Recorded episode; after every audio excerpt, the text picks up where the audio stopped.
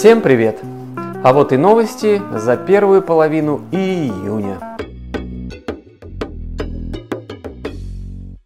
Те, кто рассчитывает на, может рассчитывать по закону на какие-то меры соцподдержки, теперь э, могут консультироваться по этому вопросу прям персонифицированно. Э, для этого нужно получить персональный код, который сообщаешь когда звонишь по телефону в нужную тебе организацию, и услышав код, сотрудники уже конкретно тебе разъясняют, чего как положено, в каких суммах, как это делать.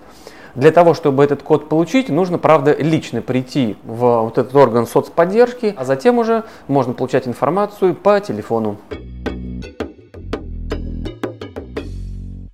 Вводятся новые ограничения для кальянщиков и любителей свистулек. Теперь все это дело можно продавать только в магазинах и павильонах, на всяких ярмарках, выставках. Все это делать запрещено. Развозить, там, разносить по вагонам тоже нельзя. Нельзя продавать дистанционно, ну, то есть с помощью сайтов или с использованием автоматов. Нельзя теперь открыто выкладывать в продажу, то есть как и обычные сигареты, их же прячут за шторками, также теперь все это будет касаться и кальянов, и а, вот этих пара никотина, пара, как они там правильно называются.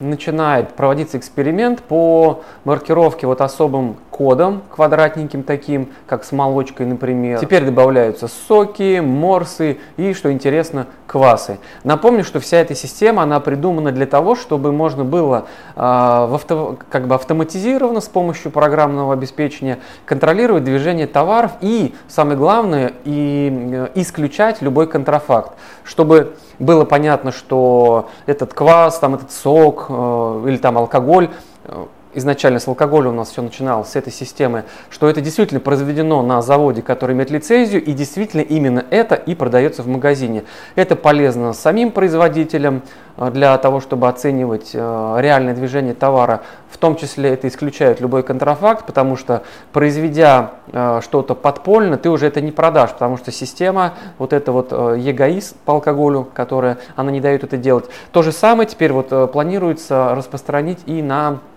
соки, морсы, квасы. Иными словами, для нас с вами простых потребителей польза очевидна.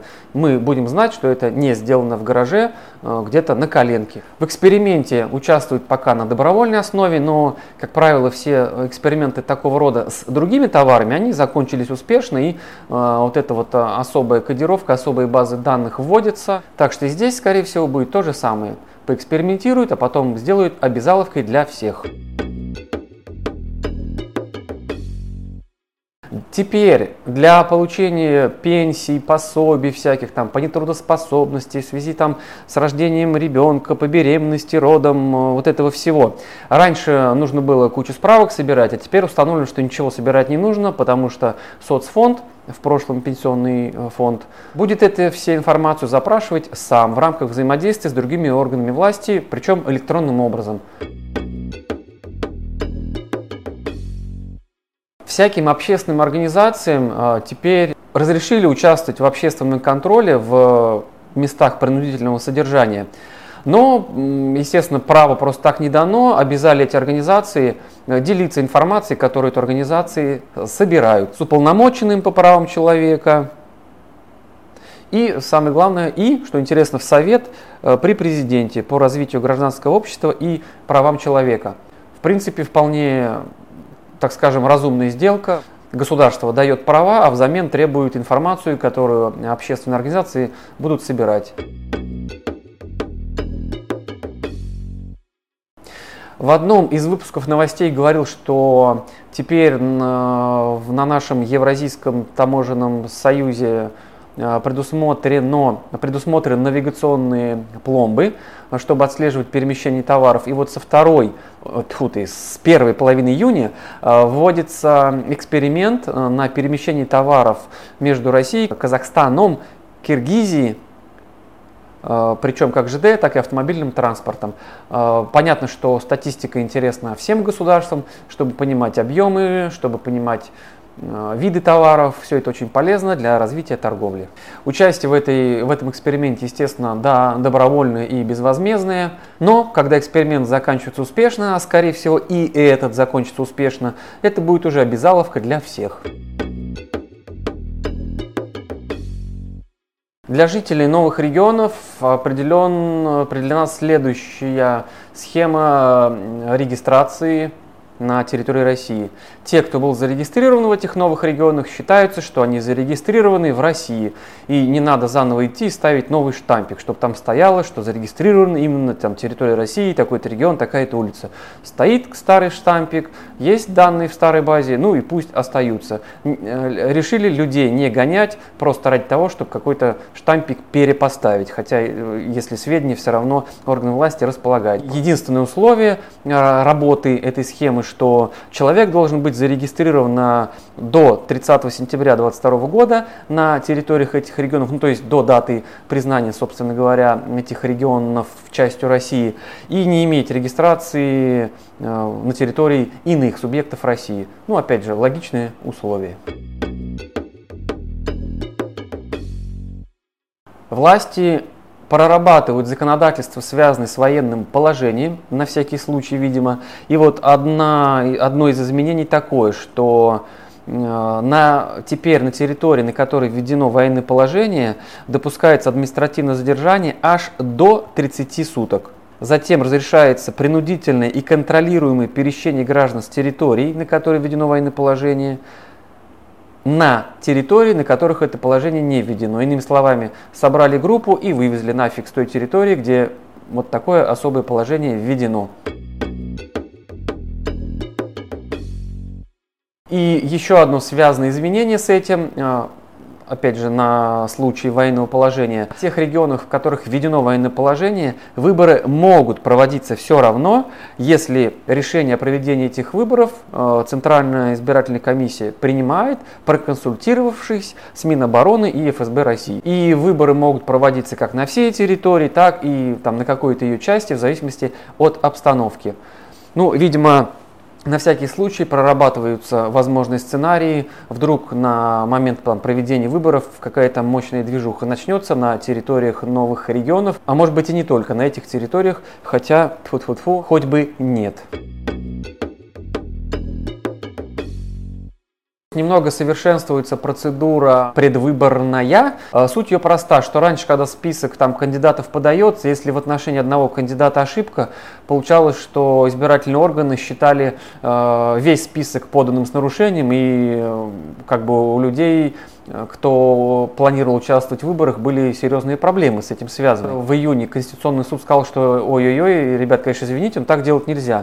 То есть, если какая-то ошибка есть, там опечатка, ошибка в отношении конкретного кандидата, но если эта ошибка не мешает э, идентифицировать тех, в отношении кого ошибки нет, то как бы почему вы так себя ведете, так делать нельзя.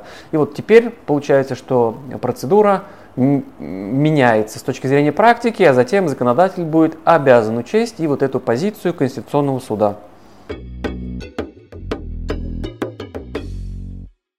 Нашим школьникам, кому стукнуло 14 лет, можно работать, не спрашивая согласия опеки. Достаточно просто согласия родителей. Это ввели потому, что проводился опрос, выяснили, что особенно летом многие хотели бы как-то подрабатывать. Ну, откровенно говоря, мы и видим этих подрабатывающих очень много очень много в самокате, в Яндекс доставке. Ну, как бы, а, а почему бы и нет, дело полезное. А еще, конечно, полезно, когда школьник э, хочет приобщиться к какой-то профессии, особенно если там речь идет о том, что что-то, например, руками делать, ну, имеется в виду не опасно, естественно, для жизни и здоровья, то почему бы э, не взять его официально на работу? А заморачиваться, спрашивать там разрешение опеки, ну, как бы не особо-то и хотелось. Естественно, условие, чтобы работа не мешала учебе. Подчеркну, достаточно согласия хотя бы одного из родителей. Для сирот, э, естественно, схема другая, там нужно согласие органа опеки. Тем, кто участвует в спецоперации, либо участвовал, и членам его семей, теперь дается право на бесплатную юрпомощь. Там, конечно, не совсем уж полный пакет, не по всем категориям дел, но как бы по стандартным да. То есть я имею в виду по вопросам бизнеса точно нет. Вот. И не у любого адвоката, не у любого юриста, а, а только тех адвокатов, тех юристов, кто как бы э, включен в особые списки, как лицо, которое оказывает бесплатную юридическую помощь. Потому что она, эта помощь бесплатная для э, вот этих лиц, но государство за этих лиц, соответственно, адвокату будет платить. То есть, иными словами, нельзя прийти в любую там адвокатскую контору, пнуть дверь ногой и сказать, окажите мне, пожалуйста, помощь, потому что мне закон разрешает. Нужно будет посмотреть список, э, вот, список э, адвокатских там образований, например, в своем регионе, которые в этой программе участвуют, может быть, конкретных адвокатов, и только после этого уже к ним прийти. Теперь турпутевку можно вернуть вообще без всяких проблем в полном объеме. Если человека забрали на службу по мобилизации, либо он ушел по контракту, либо ушел добровольцем. И э, если у туроператора нет денег, потому что он их уже потратил, взяв их у, соответственно, этого туриста, то напомню, что уже давно действует, ну как относительно давно действует специальный фонд как раз для этих случаев, э, так называемый фонд там, там, персонального страхования. Ну, в общем, э, суть в том, что как раз э, есть фонд, куда все старые вот эти туроператоры скидываются деньгами, и, э, в общем-то, за счет этого фонда они потом вот в таких случаях выживают. Так что во-первых, это проще самому туроператору деньги э, брать оттуда на, в таких случаях. И, соответственно, нам, обычным потребителям, туристам, которым вот э, вдруг э, жизненные обстоятельства сложились так, что нужно идти воевать, тоже, соответственно, будет меньше проблем. Подал заявку туроператору, и тебе все возвращают. При этом э, требовать возврата суммы можно аж в течение трех лет, со дня, когда ты заплатил за путевку. Возвращается довольно быстро, в течение 10 дней.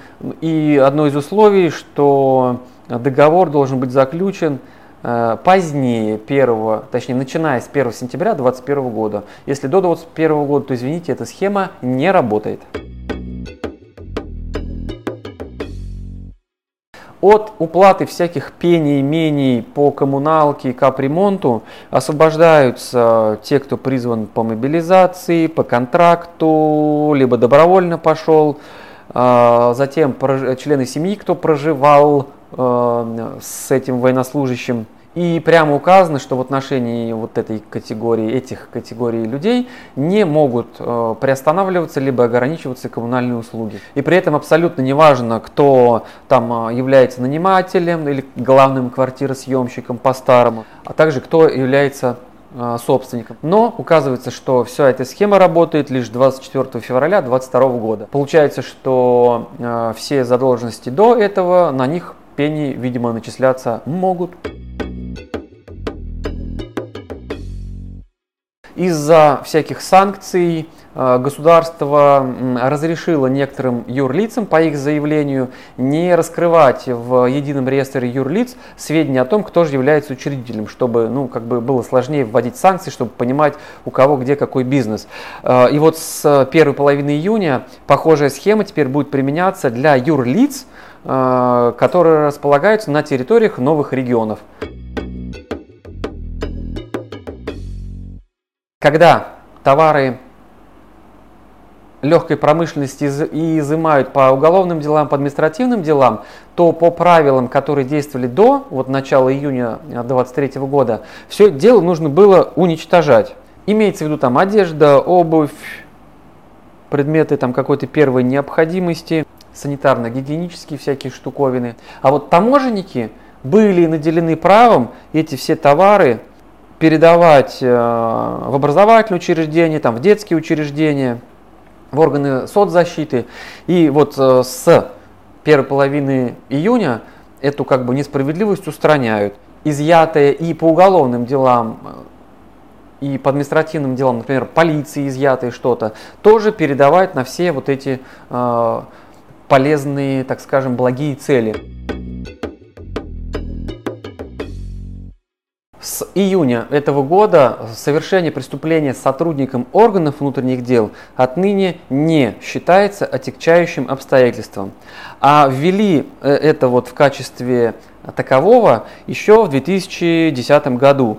Ну, там как бы были поводы, может быть, помните эти года. Но получилась фигня, потому что Отягчающим было только если э, человек совершил преступление, являясь сотрудником органов внутренних, являясь сотрудником органов внутренних дел. Но если являешься сотрудником э, иных органов, прокуратуры, ФСБ, Росгвардии, то это не было отягчающим обстоятельством. Прежде чем закон этот принять и удалить вот это обстоятельство из отягчающих, естественно, посмотрели статистику. Оказалось, что э, силовики совершают преступления лишь в одном проценте случаев, не больше одного точнее, и при этом лишь одна треть от этого 1%, то есть там 0,33% э, всего лишь сотрудники органов внутренних дел, а соответственно 0,67, да, получается, это сотрудники иных правоохранительных органов. И вот э, депутаты помозговали и пришли к выводу, что действительно какая-то ерундень. И устранили эту ерундень. Теперь это из Уголовного кодекса убрали. Установлены особенности оборота оружия э, и также по охранной деятельности на территориях новых регионов. Там много, конечно, нюансов, э, нюансов таких э, прям, ну, совсем казуистическо-юридических, поэтому, наверное, суть проста, что те, кто хочет продолжать там носить оружие, пользоваться оружием, заниматься охранной деятельностью, нужно все это заново поставить на учет, переучет. Если ты переучет, учет не прошел, то считаешься, что ты все это незаконно имеешь, хотя и получал это законно по законодательству как бы этих регионов, а может быть даже там и э, Украины, когда все это было в ее составе. Изменился перечень товаров, э, которые разрешено ввозить по параллельному импорту, и это не считается контрафактом в глазах государства. Списочек приличный. Э, вкратце, если добавилось масло эльф, кое-какой парфюм добавился разных производителей, куча производителей кожи добавилась, и куча брендов одежды и обуви добавилась. И напомню, что вот этот список, он ведется с согласия самих брендодержателей. Те, кто против, того в список не включают. А когда сам бренд обращается и говорит, ребят, включите меня, пожалуйста, я тоже хочу торговать с Россией, но как бы, как бы вроде бы и не торговать с Россией, э, правительство говорит, окей, включаем, раз, пошла такая пьянка. Вот такая штука санкций. На этом все. До встречи, получается, уже в июле. Потому что будут новости за вторую половину июня.